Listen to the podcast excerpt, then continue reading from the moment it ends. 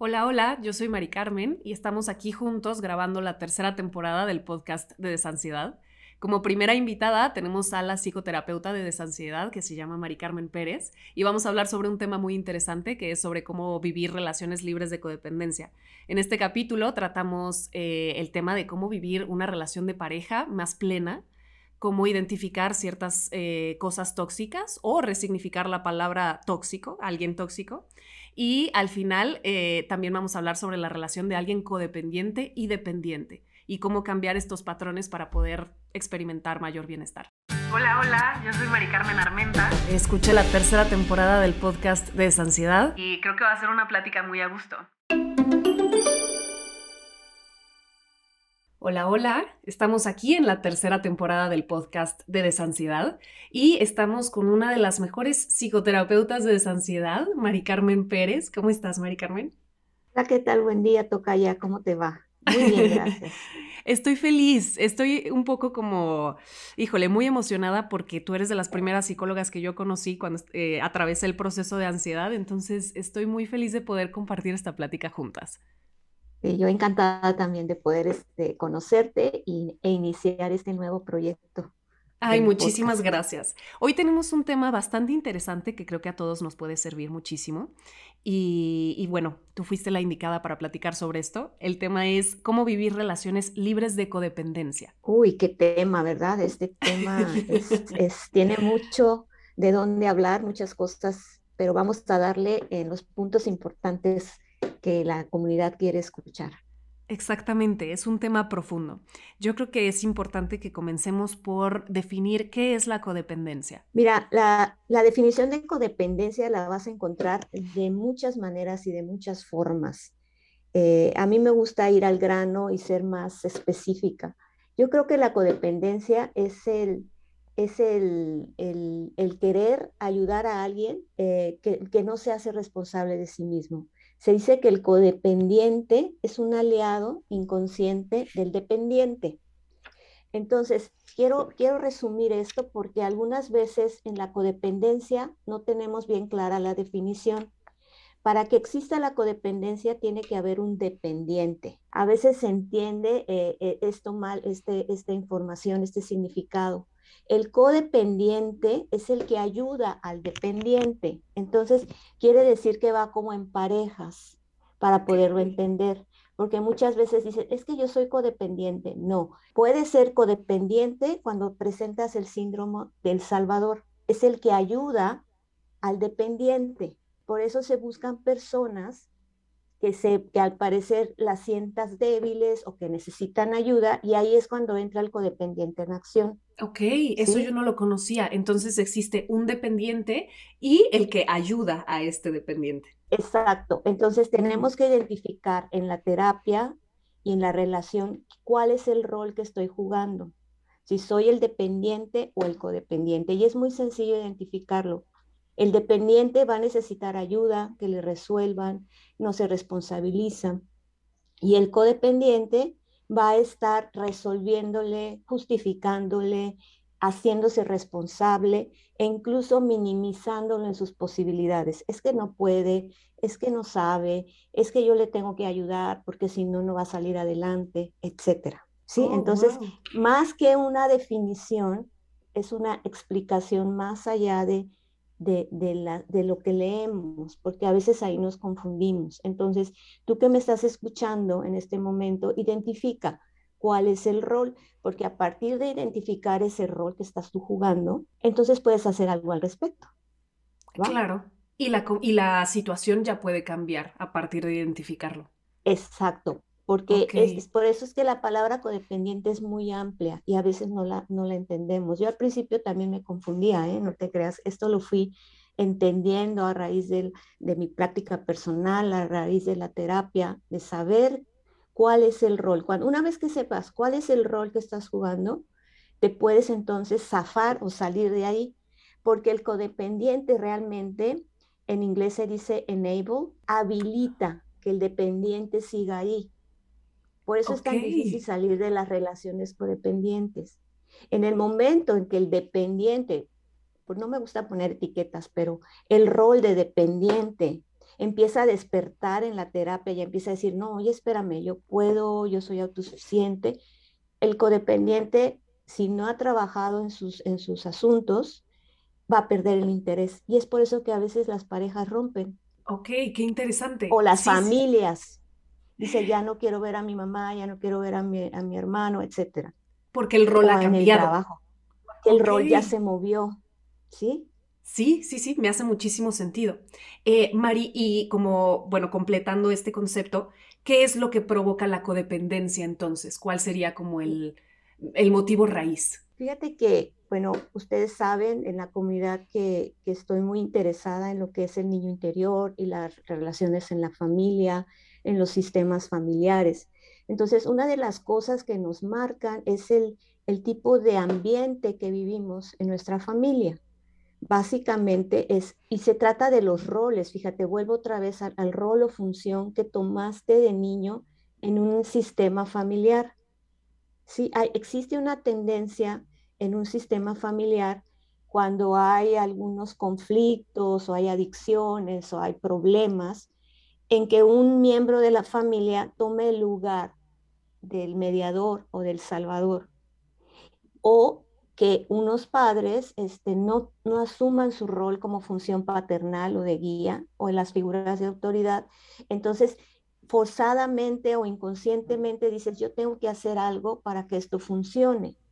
Y entonces una de las causas es que yo me convierto o asumo inconscientemente, todo esto es a nivel inconsciente, el papel de yo ayudo a mamá, yo ayudo a papá, y entonces soy, soy este, bien, vamos a decir, recibida mi conducta y es además es eh, estimulada, ay, qué lindo eres, ay, qué bien lo haces, ay, si no hubiera sido por ti.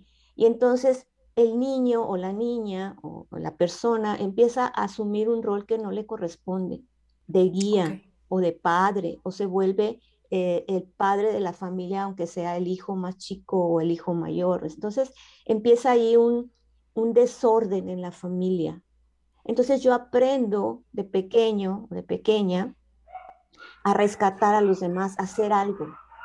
Y no nada más eso, sino me recibo una ganancia secundaria que le llamamos en psicología de ser el lindo, el bueno, el, atento, el servicial. Entonces empiezo a, a, querer más esa ganancia. Entonces una de las causas posibles es en la familia, en, en tu desarrollo. En, en el, que aprendes en el núcleo de la familia que aprendes a tomar ese rol y después ya es más complicado salir de ahí, ¿no? Porque ya lo traes desde pequeño. Ok, o sea, en cierta parte esto se vuelve un hábito, ¿cierto? Se vuelve una serie de comportamientos o responsabilidades que tomas como hábito. Se vuelve un rasgo de personalidad. Ok. Y se vuelve una identidad. ¿Sí? Porque al ser el lindo, la linda, la que linda, mira, le ayuda a todos, o qué maravilla, siempre está pendiente de lo que necesitamos, se vuelve parte de tu identidad, se vuelve parte del yo soy, yo soy esta persona. Y andas buscando personas que necesitadas o débiles para poder seguir con ese rol. Ay, sí, sí, sí, sí, qué interesante. Para poder cambiar este patrón, por así decirlo, eh, ¿Dirías, Mari, que lo más importante es lo primero, identificarlo, para después hacer lo necesario para empezar a cambiar la situación? ¿O qué dirías que puede ayudarnos en ese sentido? Primero, como siempre lo hemos dicho en desansiedad, es la conciencia, el, el, darte cuenta. Tomar conciencia. Sin eh, tomar conciencia, sin reproches, sin culpa, sin mira lo que estoy haciendo. No, no, no, no se trata de esto, los que nos están escuchando. Se trata de que con amor te des cuenta de qué papel has estado jugando, que entiendas que tu papel ya no te funciona, porque si ya estás aquí escuchándonos es porque ya llegaste a un punto que dices, oye, dime, platícame porque quiero salir de aquí y no sé cómo. Ese es el primer gran paso, ya, ya estás dando un gran paso. Entonces, ya te diste cuenta del rol, ahora es, es este, sencillo invertirlo cuando empiezas a cuidar de ti en lugar de cuidar de los demás, ¿sí? Sí, qué importante es eso. Empiezas a darte a ti en lugar de a los demás. Cuando empiezas a soltar responsabilidades que no te corresponden. Porque mira, cuando estás en una relación codependiente, puedes hacer cosas de más por los demás y nada por ti. Y, puedes dar de tu tiempo, tu dinero, tu esfuerzo, tus cosas. Hay gente que realmente hasta se desprenden de lo que tienen ellos. Está bien hacerlo, son actos generosos, sí, pero ¿desde dónde lo estoy haciendo? Sí, claro, ok. Ese es el punto. Yo eh, eh, lo que he aprendido es, cuando ya a ti no te funciona, ya te cansaste, ya te genera una emoción desagradable, la que sea, quiere decir que ya te está llamando ahí la atención, ya te están, ya hay una llamada de atención. Cuando sientes en tu cuerpo que viene otra vez esta persona a pedirte algo X y que dices tú, hoy se me, como dicen en, en España, se me torció la tripa, el estómago, entonces ahí ya, ya tenías que tener esa conciencia, ¿no? De que ya hay algo que ya no te está funcionando. O cuando ya estás agotado, que de plano dices tú, ya, ya no puedo más. Entonces, en ese momento es el momento de decir, oye, necesito poner atención en mí y busco ayuda, porque para salir de la codependencia, sí necesitamos ayuda. ¿Sí? porque como es en relación, la codependencia se, se desarrolla en una relación, en una interacción humana interrelación humana. Entonces, para salir de la codependencia necesitamos otra persona que nos sirva de espejo, en este caso un terapeuta, un grupo terapéutico, un curso, un, lo que sea que a ti te, te venga bien, en el cual te, te muestren otra imagen en donde aprendas a cuidar de ti, porque no, no aprendiste, ¿no? No aprendimos. Yo no un ejemplo, claro. Okay. que, haya un ejemplo claro de cómo es vivir una relación sin codependencia. Todos somos en alguna medida codependientes en algún momento de nuestra vida o dependientes. La bronca no es esa, es saber que ya estoy ahí y moverme del lugar. Ah, qué importante es eso, Mari. Ahorita justo lo que acabas de decir se conecta con una de las preguntas de la comunidad de Dale Alas a la Ansiedad y es si necesariamente una relación codependiente es una relación tóxica, porque como tú dices, siempre habrá un cierto tipo de dependencia, ¿no? Como seres humanos, pues somos eh, interpersonales y estamos conectados. Entonces, eh, no necesariamente depender está mal, pero ¿cuándo es el punto en el que identifico eso? No necesariamente es una relación tóxica, una relación codependiente, ¿o sí? Mira, yo, y aquí voy a hacer un paréntesis con lo tóxico. A mí no me gusta hablar de tóxico y creo que algunas personas me han escuchado cuando he hablado de este tema. Yo no considero que las personas sean tóxicas. Estoy de acuerdo si alguien piensa diferente, ¿eh? Estoy abierta a que piense diferente. no hay bronca por mí, ¿no? Se vale que me escriban y digan, oye, no, Mari es que sí creo que son, ok, excelente, te respeto. Las personas somos personas lastimadas en nuestro desarrollo. No creo que alguien con toda la intención diga, voy a ser dependiente y me voy a colgar de ti para darte la torre en tu vida. No creo que nadie haga eso. Algunas personas dirán, no es que sí, fulanita lo hace. No creo, la verdad. Tal vez sí haya caso. Pero entonces, salirnos de esta, de esta palabra tóxica que empezó por ahí de los 2000, hay un libro que dice cómo lidiar con las personas tóxicas, no me acuerdo. Empezó a, utilizar esta palabra. Entonces, yo diría que más bien somos personas heridas, en nuestras heridas de, de niños, somos personas heridas y que para poder salir adelante, para poder sobrevivir, dice la palabra, tuvimos que adoptar ciertas cosas para sentirnos protegidos y seguros. Entonces, la persona dependiente o la persona codependiente es una forma de sentirse seguro y aceptado. ¿Sí? Claro, y de mantenerse a salvo de mantenerse a salvo, como decimos en desansiedad. Una de las cosas que más necesitamos es aprender a sentirnos a salvo con nosotros mismos, que es lo que genera la ansiedad, en no, sentirte seguro y a salvo. Entonces, esas conductas las, las desarrollamos no por ser tóxicos, pienso yo, puede ser una mala relación, sino porque así aprendí a sentirme seguro. ¿sí? Entonces, partiendo de ahí cambia la concepción. Ahora, también necesito aprender a ver que si una persona sigue ahí y no quiere salir y sigue ahí y sigue ahí, yo me alejo. Hago lo posible por entenderla, porque a veces es en el núcleo familiar. No, no me refiero a alejarte con alejarte físicamente, ¿eh? A, ojo, Si puedes hacerlo físicamente, muy bien. A veces no se puede, ¿verdad? Y, nos lo habla la comunidad. Es que a veces no puedo. Es complicado salir de esa situación, claro. Exacto, no tengo economía, es, ¿qué hago, no? Entonces es empezar a alejarte y observar los roles, y entonces ahí entra lo que, lo que aprendemos de mindfulness, a observar desde fuera lo que está sucediendo y a separarte, ya no estar dentro del, del asunto, sino separado. Entonces, ¿qué diría yo? Serían tres cosas importantes con una persona que no está funcionando, vamos a decirlo bien, así, más que tóxica, que no estoy funcionando en, una totalidad. El, alejarme y observar la situación, por ahí empiezo en terapia.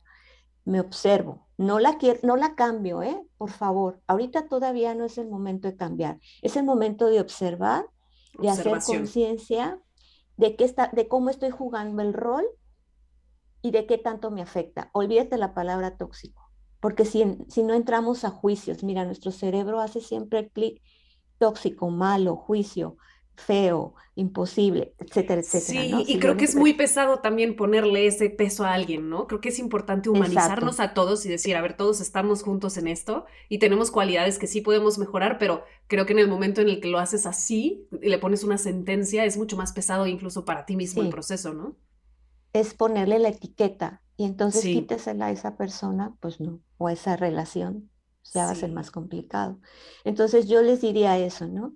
Que necesitas aprender a darte cuenta que, que, necesito observar cómo está funcionando esta relación y qué papel estoy tomando, sin mencionar lo tóxico, ¿sí? Que sí.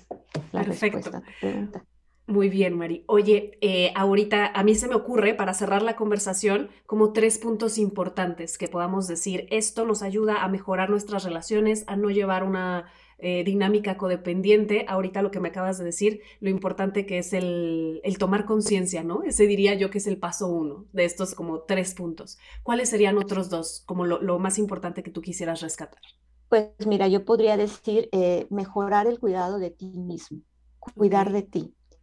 Y es una forma, así como cuidas de los demás, haz una lista de las cosas que haces por los demás y elige una, no elige todas porque vas a van a salir muchas. Elige una que digas, bueno, esta la voy a empezar a hacer conmigo. ¿Cuál sería la que tú? A ver, ya la tienes ahí, yo, yo ya sé que ya la pensaste cuál es. ¿Sí? Entonces, ¿cuál es la que empezaría a hacer conmigo?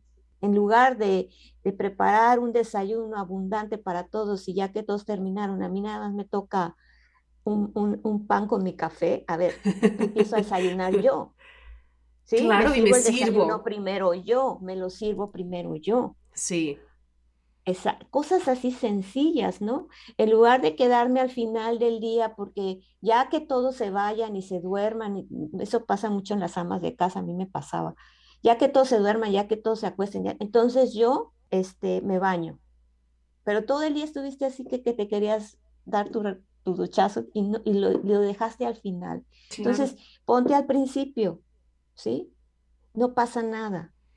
Eso es, es el cuidado de tu descanso, de tu alimentación, de tus necesidades básicas, porque muchas veces también esas se quedan de lado, tus necesidades básicas. Y siempre va a haber necesidades, ¿cierto? O sea, siempre van a surgir problemas o cosas que resolver. Entonces, si nos dejamos a un último, pues nunca vamos a llegar a atendernos realmente porque siempre vamos a estar llenos de pendientes.